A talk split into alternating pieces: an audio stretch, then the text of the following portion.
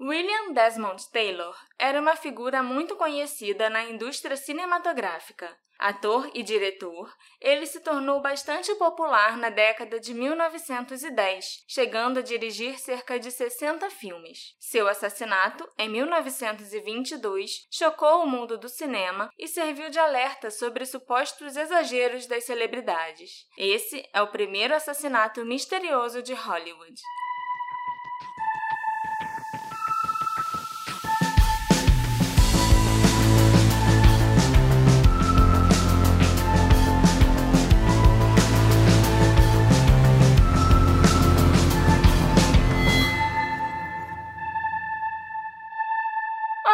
Meus assistentes queridos! Tudo bem com vocês? Eu sou a Marcela, sua detetive do sofá, e hoje é dia de glamour aqui no podcast. Da era de ouro de Hollywood, de falar sobre o nascimento da indústria do cinema. Vocês já sabem que eu sou obcecada por filmes muito, muito antigos, então esse episódio meio vintage é muito a minha cara. Eu tô até com um vestido de gala, um penteado e uma daquelas tacinhas antigas de champanhe na mão para gravar esse episódio, porque era assim que as divas do cinema acordavam todos os dias. Ih, eu vou ter que botar smoking também agora? Se você quiser, para entrar no clima do episódio, eu não vou reclamar, Alexandre. Então vou ter que parar a gravação rapidinho, porque eu preciso ir numa loja alugar um smoking. não, então fica sem smoking mesmo. A nossa história começa na Irlanda em 1872, quando William Desmond Taylor nasceu. Ele era filho de um oficial do exército e seu pai resolveu mandá-lo para a América, onde William se casou com uma mulher chamada Ethel May Hamilton em 1901 e teve uma filha chamada Daisy. Mas o casamento não foi feliz e não durou muito tempo, não, já que o William tinha vários casos com outras mulheres e bebia demais muito comum entre os grandes astros do cinema. Mas ele ainda não era um astro do cinema. Eu sei, mas ele já devia ter o espírito de um astro, entendeu? Que nem eu, que tenho o espírito de rico, gastando dinheiro, mas ainda não sou. Eu também. eu entendo esse raciocínio. É. Um belo dia, ele saiu de casa para comprar cigarros e nunca mais voltou. Dois anos depois, sua esposa conseguiu o divórcio e se casou novamente, mas foi somente em 1921, um ano antes dele ser assassinado, que William reconheceu a Daisy como sua filha legítima e começou a manter algum contato com ela. O William começou a carreira em Hollywood primeiro como ator e depois como diretor por volta de 1913. Ele começou a ganhar mais destaque nesse meio artístico alguns anos depois, quando ele dirigiu algumas das maiores estrelas da época. Entre elas estava Mabel Normand, que também tinha problemas com bebidas e estava totalmente entregue às drogas quando conheceu o diretor. Outra estrela com quem ele se envolveu foi a Mary Miles Minter, que tinha apenas 17 anos. As duas atrizes seriam apenas algumas das testemunhas do assassinato e teriam suas vidas mudadas para sempre. Em 1 de fevereiro de 1922, o William Desmond Taylor e a Mabel Normand tomaram alguns coquetéis na casa do diretor, conversaram, riram e tocaram piano. Tomaram um coquetel, mas nessa época não tinha proibição de bebida alcoólica? Tinha, mas nada é proibido quando você é uma estrela. Por volta das 7h45 da noite, o William acompanhou a Mabel até o carro e deixou a porta da casa aberta ou destrancada. Quando a Mabel partiu, eles jogaram beijos um pro outro e, com exceção do assassino, a Mabel Normand foi a última pessoa a ver o William vivo. Ele voltou para dentro de casa e, por volta das oito da noite, o que se pensou ter sido apenas um estouro no escapamento de um carro foi ouvido pelos vizinhos. Uma das vizinhas, uma senhorinha fofoqueira chamada Faith McLean, foi até a janela e viu o que parecia ser um homem de casaco comprido, cachecol e um boné xadrez. Mais tarde, a Faith disse que essa pessoa tinha um andar afeminado e era de aparência engraçada. O que, que ela quis dizer com essa aparência engraçada? Ninguém faz ideia. Ele andava que nem o cadeirudo? Sei lá. Outra vizinha, chamada Hazel Gilliam, afirmou que também viu uma figura sombria depois de ouvir o escapamento do carro. Até sete e meia da manhã do dia seguinte, o bairro continuou calmo e tranquilo. O silêncio só foi quebrado quando o mordomo do William, Henry Peavy, chegou na casa e encontrou o patrão morto na sala de estar. O Henry gritou, correu para a rua, pediu socorro e começou um caos. Por algum motivo, o Henry achou que seria mais prudente ele ligar para Paramount, o estúdio onde William era contratado, do que ligar para a polícia. Então, minutos depois da ligação, vários representantes da Paramount apareceram na casa e apreenderam todas as cartas que eles puderam encontrar e toda a bebida alcoólica que tinha na casa. Eles imaginaram que o William tinha morrido de causas naturais, mas quando eles viraram o corpo, que eles perceberam que ele estava deitado numa poça de sangue e tinha levado um tiro nas costas. Caraca, isso aí foi um festival de contaminação de cena do crime e obstrução de justiça, que meu Deus. O mordomo ainda foi instruído por esses representantes do estúdio a limpar o sangue e limpar a casa inteira. Então, quando os detetives do Departamento de Polícia de Los Angeles chegaram, a cena do crime já estava completamente comprometida, né? Na verdade, eu acho que se não tivesse um corpo no chão, ninguém nem diria que aconteceu um crime naquela casa. Uma lista de suspeitos foi elaborada pela polícia. Nessa lista continha uma mãe superprotetora e enlouquecida, traficantes de drogas e uma estrela de cinema adolescente. Além de, claro, alguns outros suspeitos que a gente também vai falar depois. Essa mãe superprotetora era a mãe de quem? A mãe da Mary Miles Minter. Homem ciumento procurado pelo assassinato de William Desmond Taylor. E assassinato de Taylor, um dos casos mais desconcertantes enfrentados pela polícia de Los Angeles. Essas foram algumas das manchetes dos jornais da época. Surgiram histórias sobre alguns vícios de William, e falaram ainda que encontraram pornografia na casa, e ainda surgiram algumas histórias também sobre uma grande coleção de lingerie feminina que ele possuía. Foi como um filme no ar exagerado, com um elenco repleto de estrelas, só que ninguém estava representando um papel. Então, realmente, eu entendo como os jornais devem ter ido à loucura com Sim, esse caso. Sim, todo mundo começou a cobrir o assassinato e todo mundo começou a fazer todas as fofocas possíveis a respeito do William e sobre as outras estrelas que eram muito próximas a ele. Até onde a polícia sabia, a última pessoa a ver o William vivo foi a Mabel Normand. Então várias fofocas começaram a rolar, claro. Alguns rumores diziam que o William era apaixonado pela Mabel. Outros diziam que ele era gay e que a coleção de lingerie feminina era dele, porque ele gostava de usar. São rumores bem contraditórios. Exatamente. Eles não se decidiram, então eles atiraram para todos os lados. O único fato que a gente sabe é que os dois eram grandes amigos. Inclusive, a Mabel era viciada em drogas e o William tentou ajudar a Mabel a receber tratamento várias vezes. Ele chegou a denunciar os traficantes que forneciam as drogas a Mabel para a polícia. E por causa disso, muita gente também começou a suspeitar que ele podia ter sido morto por alguém relacionado ao tráfico. Ao tráfico nessa época devia ser a máfia, né? É, uma máfia italiana. Embora Mabel Normand não tenha puxado o gatilho, existe a teoria de que a morte de William pode ter sido resultado da sua tentativa de ajudar Mabel a abandonar o vício em cocaína e ópio.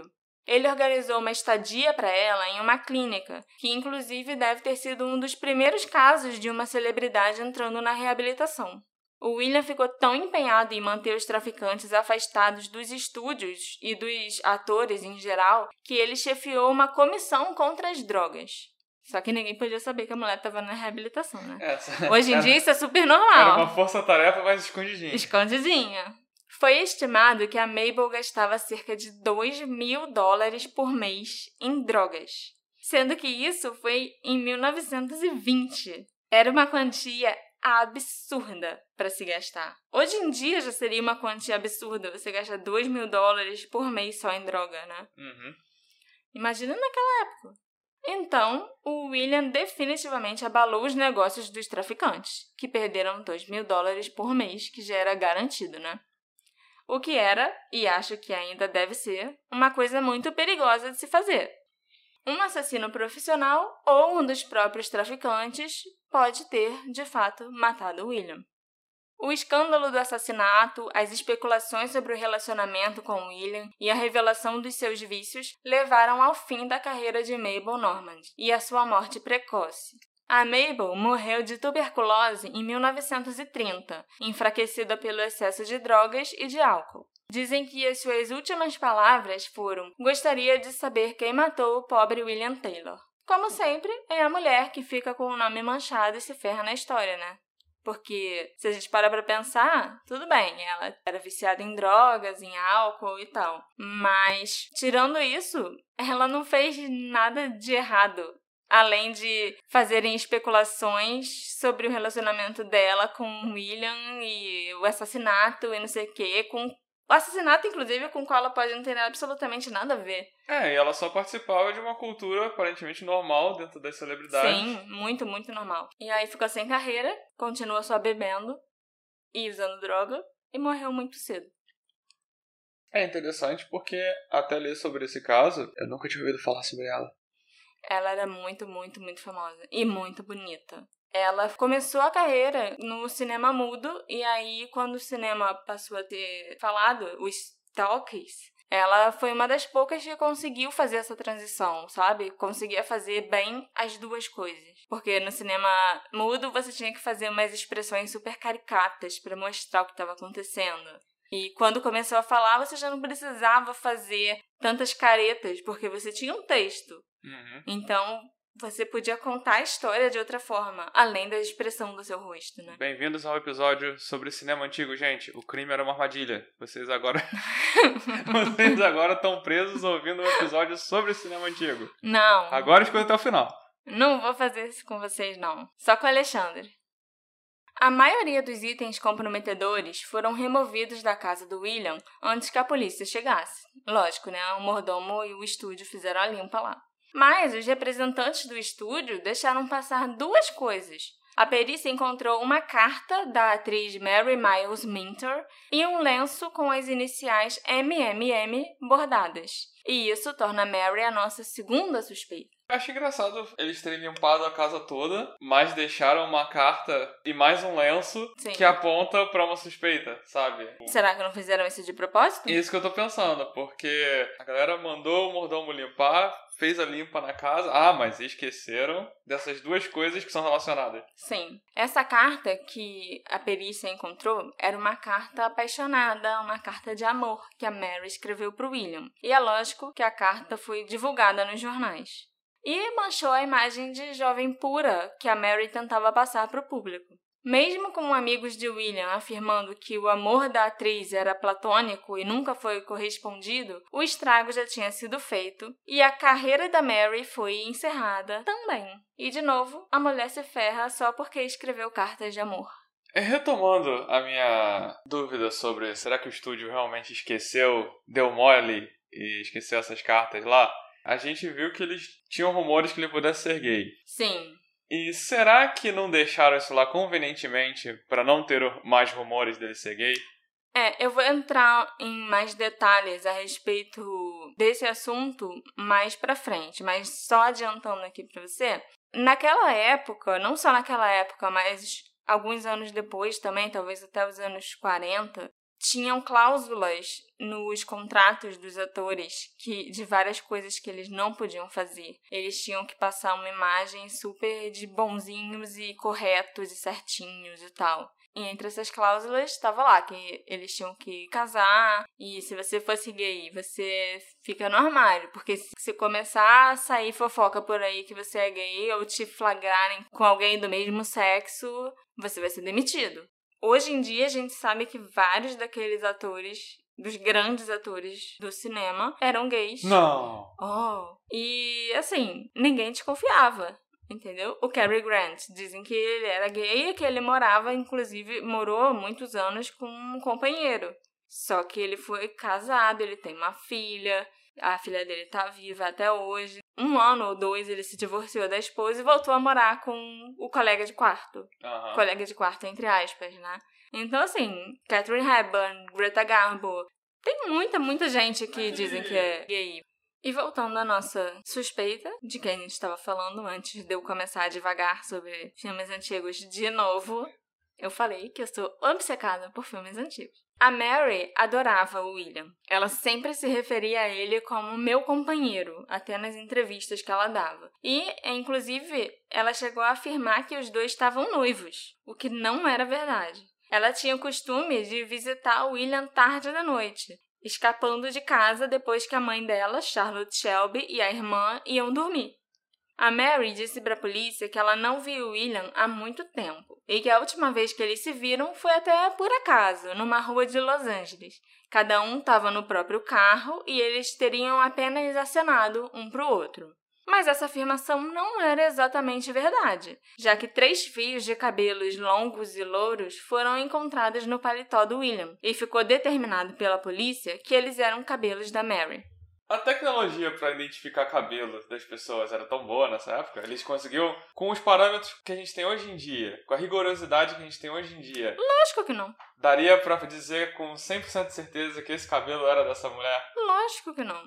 Eles olhavam o cabelo no microscópio e comparavam com o cabelo que eles tiravam da pessoa, que também junto lá no microscópio e via, ah, esses dois cabelos são realmente muito parecidos, devem ser da mesma pessoa, e já acusava a pessoa, entendeu? E por que o cabelo é tão importante então? Porque o William era muito, muito chato com as roupas dele. E ele fazia questão que o mordomo, o Henry, escovasse o paletó dele todos os dias. E por causa disso, a polícia chegou à conclusão de que a Mary provavelmente teve com o William no dia do assassinato. Mesmo que tenha sido mais cedo, de manhã, ou apenas tenha saído do carro e dado um abraço nele quando eles se encontraram na rua, sabe? Uhum. Porque se fosse um dia anterior, o paletó já estaria escovadinho e não teriam fios de cabelo no paletó. Uhum.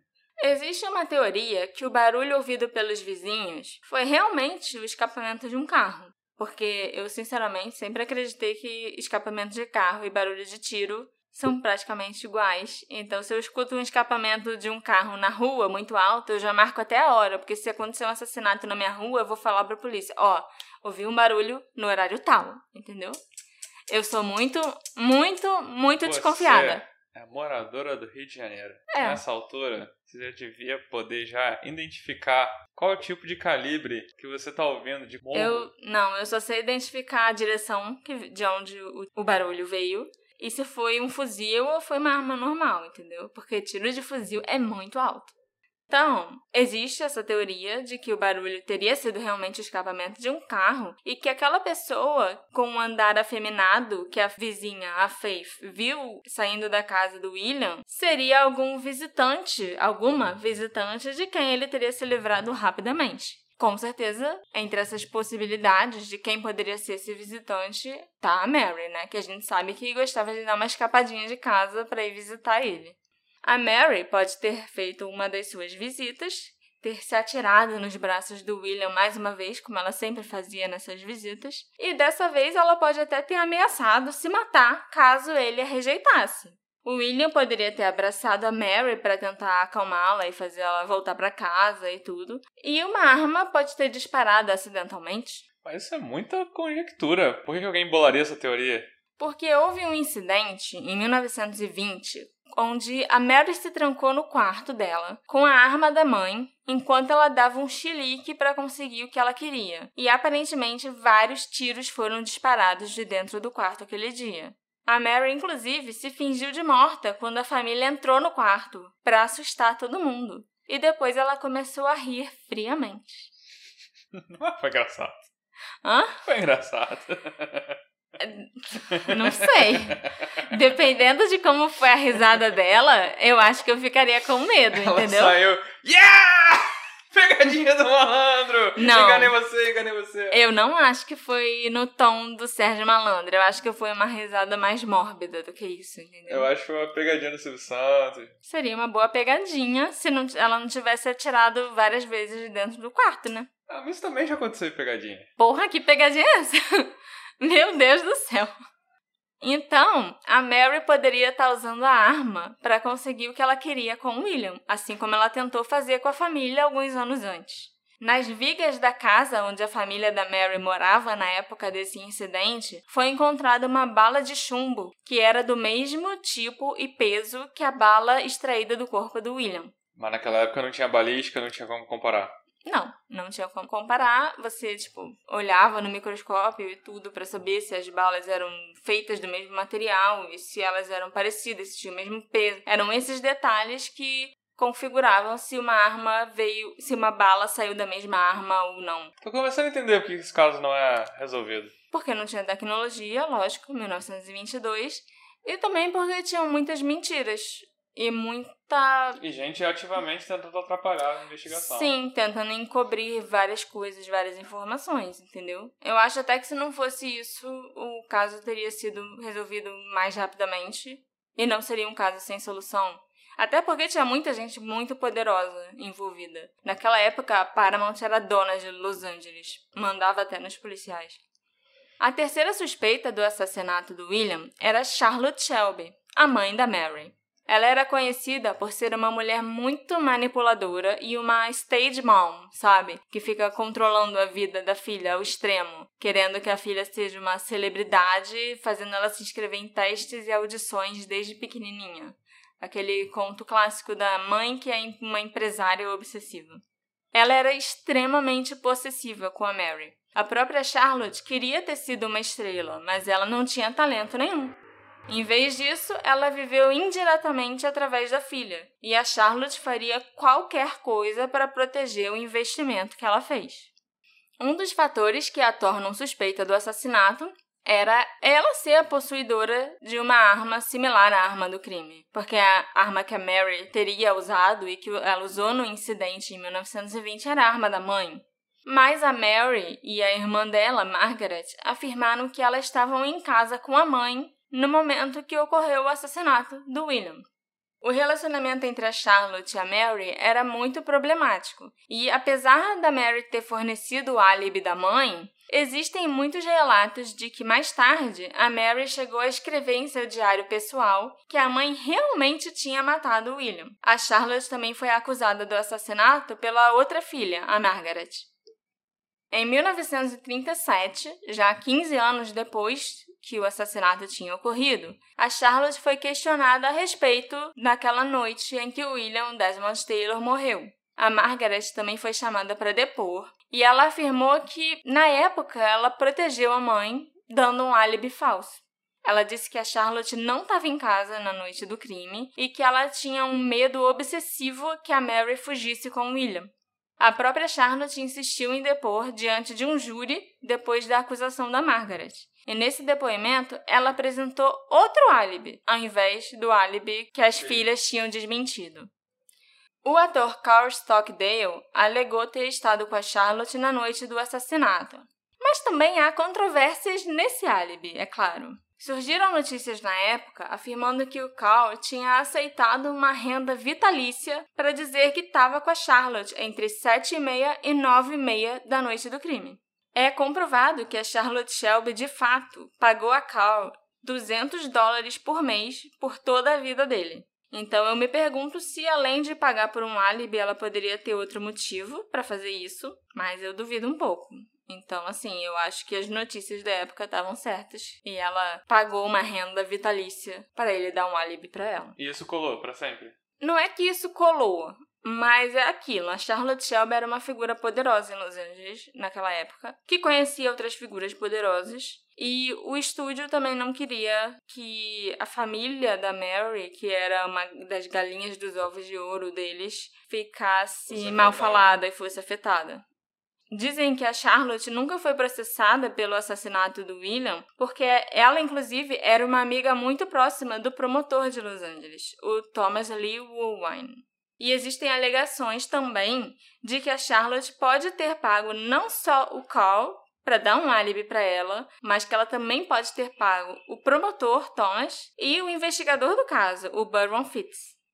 Se você tem dinheiro e você é uma estrela, ou a mãe de uma estrela, você pode tudo em Los Angeles. Pelo menos naquela época você podia tudo. Ah, hoje em dia também. É, hoje depende muito não, não sei, acho que se, dá, será que se a Meryl Streep cometesse um crime, ela ia resolver comprar todo mundo e todo mundo ia ficar calado? Mas a Meryl Streep, ela não é ela que tem o dinheiro hoje em dia. Ela é uma atriz. Ela não é a dona do estúdio. Ela não é a dona do. Quem tem dinheiro não, é, não vai ser o ator. Quem tem dinheiro Além são dele. os donos Não. dos estúdios, são os produtores, são a galera que. Tá. Mas Essa eles galera- também têm, têm muito dinheiro. Sim, não, muito dinheiro em relação a gente. Sim. Mas, Ah. mas quem é bilionário e vai conseguir fazer qualquer coisa impune, Harvey Weinstein. Harvey Weinstein, essa galera demorou pra alguma coisa acontecer com ele. Sim, tem uma certa razão. Porque eu tô pensando muito no ponto de Do vista ator. da- do ator, entendeu? Não, mas que não. era a Mary Miles Minter, que era o principal ali nessa história. Mas assim, quem tem poder e influência hoje em dia, realmente, se um ator desse cometer um crime, a carreira dele pode até demorar, mas vai embora. Enquanto os grandes por trás dos estúdios, os donos dos estúdios, os grandes produtores, essa galera que tem muito dinheiro e que se fizer merda vai continuar fazendo durante muito tempo. Nosso quarto suspeito se chama Edward Sands. Ele foi contratado por William para ser seu mordomo em 1920. O primeiro ano de trabalho de Edward com William foi relativamente tranquilo. De fato, ele parecia adorar o seu empregador e os dois se davam muito bem. Mas em 1921, quando William viajou para a Europa, o Edward forjou cheques no valor de 5 mil dólares, roubou e destruiu o carro do patrão. Ele também roubou joias e cigarros especiais com uma ponta de ouro que pertenciam a William.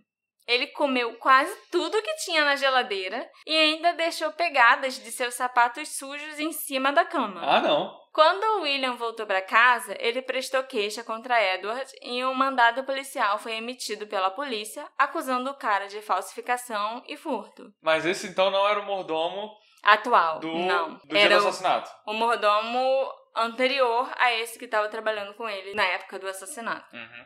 Alguns meses depois do roubo e das falsificações, o William chegou em casa e encontrou as pontas de ouro e restos de cigarro esmagados na varanda, indicando que o Edward tinha estado na casa de novo. E o fato do William não ter procurado a polícia quando ele percebeu que o Edward tinha voltado na casa dele e não fez nada para tentar encontrar o Edward, podia indicar que ele estava sendo chantageado. Além disso, as contas bancárias do William eram muito, muito, muito baixas, considerando o salário que ele tinha no momento da morte dele, sabe? Hum. Era pro cara estar muito rico e a conta dele devia estar tipo a minha. Então ninguém sabe o que, que ele fez com. o que, que ele fazia com esse dinheiro. Então a imprensa cogitou seriamente que ele estava sendo chantageado por alguém, ou mais de uma pessoa até. É lógico que a polícia caiu em cima do Edward e ele realmente parecia ser o maior suspeito. Além disso, ele era pobre e não era famoso. Então e era fácil correr atrás dele. Sim, considerando todos os outros suspeitos, era o mais fácil de você apontar o dedo e botar na prisão. Mas ele tinha um álibi, e ele era o único, inclusive, que tinha um álibi de verdade que podia ser comprovado. Ele estava trabalhando em um depósito de madeira em Oakland na noite do assassinato. E agora, eu vou te contar sobre a quinta suspeita, que é a mais surpreendente, porque é alguém que aparentemente não parecia ter nada a ver com o caso, mas que confessou o assassinato. É uma história meio estranha. Um dia, em 1964, uma mulher chamada Pat Lewis estava tendo um ataque cardíaco e pediu que trouxessem um padre para ela confessar antes de morrer. Mas como nenhum padre chegou a tempo, ela começou a confessar para os vizinhos dela mesmo. Vale isso? Ué, se ela achou que valeu, então tá bom, morreu em paz e eu consciência tranquila, entendeu? O padre não chegou, não foi culpa dela. Ela disse que ela tinha sido atriz do cinema mudo e que ela atirou e matou um homem chamado William Desmond Taylor. Um dos vizinhos que escutou essa confissão da Pat, chamado Ray Long, não fazia ideia de quem era o tal de William Desmond Taylor. O Ray também achava que a Pat era só uma velhinha reclusa, viúva, que não saía de casa com frequência e que era muito amiga da mãe dele. Mas a mãe do Ray contou para ele que certa noite ela e a Pat Lewis estavam assistindo TV quando uma matéria sobre o assassinato do William foi ao ar. E a Pat ficou histérica e deixou escapar que ela tinha matado aquele homem e achava que isso já tinha sido esquecido há muito tempo. O Ray procurou saber mais sobre William Desmond Taylor e sobre a morte dele, e depois ele escreveu para a polícia, para a imprensa e para um site que é dedicado ao diretor e que tenta resolver esse crime. Foi descoberto que o nome verdadeiro da Pat Lewis era Margaret Gibson, e ela realmente foi uma atriz muito elegante e bonita na época do cinema mudo. Em 1917, ela foi presa porque ela foi encontrada com drogas no que era chamado na época de casa desordenada, ou seja, uma casa de prostituição. Ela disse que estava fazendo laboratório para um papel no cinema e foi liberado. Tipo, a mentira colou. Essa desculpa deve ter sido a primeira vez que colou. Com certeza. E aí usa essa desculpa até hoje. É. Depois desse incidente, ela mudou o nome dela para Patrícia Palmer, inclusive porque o incidente foi banar nos jornais, apesar dela ter sido liberada. E em novembro de 1923, ela foi presa novamente por acusações criminais envolvendo chantagem e extorsão. Mas as acusações foram retiradas pelo promotor público sem grandes explicações. A Margaret realmente trabalhou com William Desmond Taylor. Eles atuaram juntos no teatro em 1910 e depois em alguns filmes de Hollywood. E além deles terem trabalhado juntos como atores antes do assassinato, não tinha nenhuma outra conexão conhecida entre eles. Mas a Margaret Gibson, usando já o nome de Patricia Palmer, estava trabalhando na Paramount em 1921. Então, assim, sem dúvida, ela teria esbarrado ou visto William pelos corredores dos estúdios. E ela estava trabalhando de atriz de novo? Não, estava trabalhando na produção. Ninguém sabe exatamente o que, que ela estava fazendo. Só encontraram os registros dela lá no, na época do pessoal que estava trabalhando nos empre... é, do registro dos empregados. Se a gente for parar para pensar, a Margaret chegou a ser presa por chantagem e extorsão. Então, será que a Margaret estava chantageando o William? Ele, a gente sabe também que ele provavelmente estava sendo chantageado por alguém. Porque ele não tinha quase dinheiro nenhum na conta dele. Então, assim, eu acho que isso é uma possibilidade. Ela é a única pessoa na história até agora que claramente tem um passado de chantagens e extorsões. E em duas ocasiões diferentes, ela confessou ter matado ele. Sim, exatamente. Apesar de mulheres irem e virem da casa do William, existem muitas, muitas, muitas especulações de que ele possa ter sido gay ou bissexual. E como eu já te falei isso antes, se isso viesse à tona, a carreira do William Desmond Taylor seria completamente arruinada. E isso seria motivo suficiente para ele ceder a uma chantagem.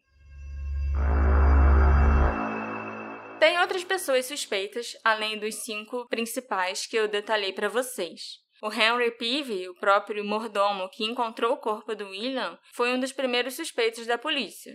O Henry de fato teria tido fácil acesso ao William e à casa dele, e quem encontra o corpo sempre é suspeito, né? Mas não havia nada além disso que incriminasse o mordomo. E o mordomo também sempre é suspeito. Sim. Um grande amigo de William, o cineasta King Vidor, contratou detetives particulares e começou a investigar a morte do amigo por conta própria. Em uma das biografias do King Vidor, tem uma reprodução dos diários dele, inclusive um diário que trata somente da morte do William. E lá estava escrito que, depois dele pagar por anos de investigações particulares, ele acreditava que quem matou o William foi a Charlotte Shelby, que estava enfurecida com a paixonite da sua filha por William e com as escapadas de Mary no meio da noite. Então ela foi até lá e atirou no diretor. Muitas pessoas foram entrevistadas, muitas pistas foram seguidas, mas no final das contas elas não levaram a lugar nenhum.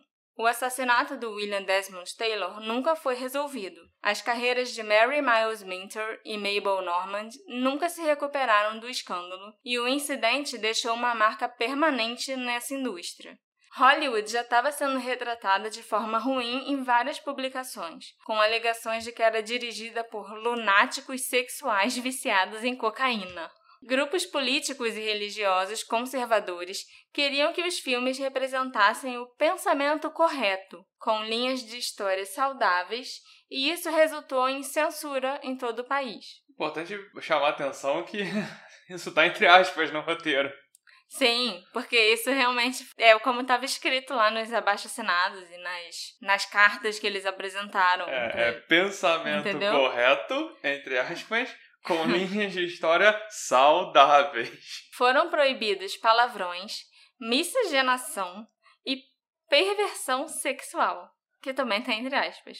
O uso da bandeira americana e o beijo excessivo e sensual deveriam ser tratados com cautela. O comportamento moral se tornou um requisito no contrato de todos os atores. Como é que é o beijo excessivo com cautela? O beijo excessivo e sensual seria qualquer coisa que não fosse um selinho. Então, o máximo que você podia fazer nos filmes era dar um selinho e olhe lá. Os filmes eram obrigados a ter um certificado de aprovação antes de serem lançados. Naquele ano, quando Aconteceu Naquela Noite foi lançado, a cena do quarto foi muito, muito casta. Quando Clark Gable e a Claudette Colbert são forçados a ficar juntos num quarto de hotel, forçados pela trama mesmo, que leva eles a só terem um quarto no hotel vago, então eles tinham que se hospedar e ficar juntos. Isso dentro na história do filme. Na história do filme, isso. Eles penduram um lençol no teto para separar as camas. Não era nem separar o espaço na cama, porque era um camejar, uma cama para cada um. Então eles botam o lençol no, do teto ao chão, separando as duas camas. E ela ainda usou um pijama que parecia mais um, um hábito de freira do que um pijama normal. Que não era comum pra época. Não. Na época, as pessoas já usavam pijamas normais, de botãozinho e manga curta e short, para dormir, né? Você tá indo dormir. Nem... Não precisa usar uma roupa de manga comprida e cheia de camadas, entendeu? Então, pelos próximos 30 anos, pelo menos na frente da tela, o pudor prevaleceu em Hollywood. Quem você acha que assassinou William Desmond Taylor e indiretamente deu início ao politicamente correto em Hollywood? O meu palpite é que a Margaret Gibson foi a assassina, mesmo que eu não consiga entender o motivo que a levou a fazer isso. Eu não acho provável a pessoa mentir no leito de morte, né? Especialmente tantos anos depois do assassinato. Mas eu também acho que essa é uma pergunta que vai ficar para sempre sem resposta. Quem matou o William? Eu acho que foi a mãe da atriz. Charlotte Shelby? Sim. Ela tinha muito poder, ela achou que ia ficar impune. Ficou impune? Ficou impune e resolveu a situação que para ela era problemática. Gostou desse caso? Quer me dar o seu palpite? Então me encontre nas nossas redes sociais, arroba detetive do sofá, e me diz quem você acha que cometeu o primeiro assassinato misterioso de Hollywood. Quem matou William Desmond Taylor?